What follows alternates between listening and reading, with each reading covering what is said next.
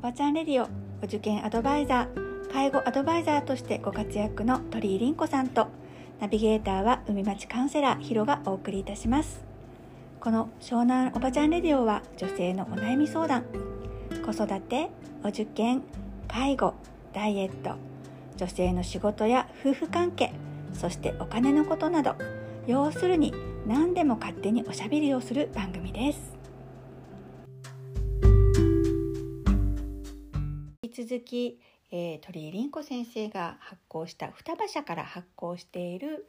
消化器内科の名医が本音で診断。お腹のトラブル撲滅宣言という5本の中からいろいろね取材で分かったことみんなのためになることご紹介いただいています、はい、お願いします。お願いします。取材中にさなんか先生からの情報とかいっぱいあったと思うんだけど、うんうん、なんか面白い話とかなかった？なんかねあの、うん、私は自分が過敏性腸症候群なんだろうなと思いながら通ってたんだけど、うん、その途中で分かったんだけど、先生自身もそうだったの。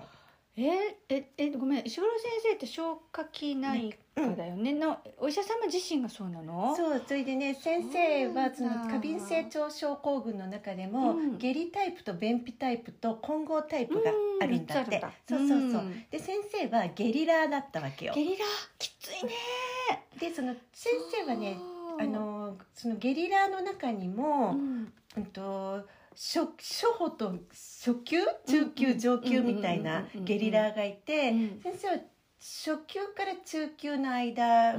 たりなんだけど結構辛いんだってそれでも。初級でも辛いって。だって電車に乗れないじゃんまず、うん、まあ、上級の方はまあ、生活が本当に困難になる。そうだよね。えだってなんだっけ？故安倍首相とかも。あれは違うか。あれは難病の方か、うん、難病だよね、うん、安倍首相は、だからなんちょっと変わらないかなって私の中のイメージはね、うん、大変さは。だからすごく仕事にならないぐらいの人がね、あのいっぱい出るあの決して侮れない病気っていうことをおっしゃってたけど、あの先生ご自身もゲリラで結構苦労されていて、うん、患者さんの気持ちがすごいわかる先生なわけよ。先生にかかりたいよ、うん、だからまああの基本のスタンスがわかるよっていうスタンス、だって僕もそうだからって言って、おっしゃるのよ。でその何年か前どれぐらい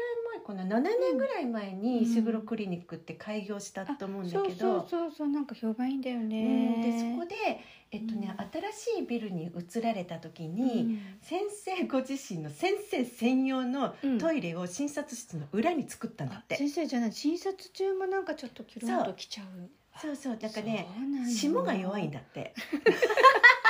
霜キュッと締めなきゃいけないんだけれどもね。霜が弱すぎるから、あのもう不安だからとにかくトイレがありさえすれば何の問題もないってことが、あの自分自身の経験で分かっているので、トイレを作っておきたかったんだって、うんうんうん、でその誰かが入ってるともうアウトじゃない。そうだよ。だって出たくてもね、うん、うん、厳しい時があったり。じゃあ存在があるってだけでもいいっていうこと？そうなんかねあの過敏性腸症候群のゲリラ、うん、ゲリタイプの人は、うん、いつでもどこでもトイレがあるっていう安心感に勝るものはないんだって。かでもさとうとうしょってくわけにいかないしさ結構大変だよねそれって、うん、だからそれのね、うん、あのいつでもどこでも心にトイレをっていうのができないじゃない。だからそのやり方を、うん、あの聞いていく本になっております、なるほど、はい、じゃあえっ、ー、と次にまたねあのその方法についていろいろ聞きたいなと思いますので、はい、今日はねこの辺でということになります。ありがとうございました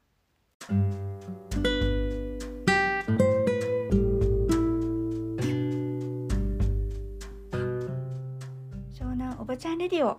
鳥居凛子と海町カウンセラーヒロがお送りいたしました。毎週土曜日10時にお会いしましょう。またね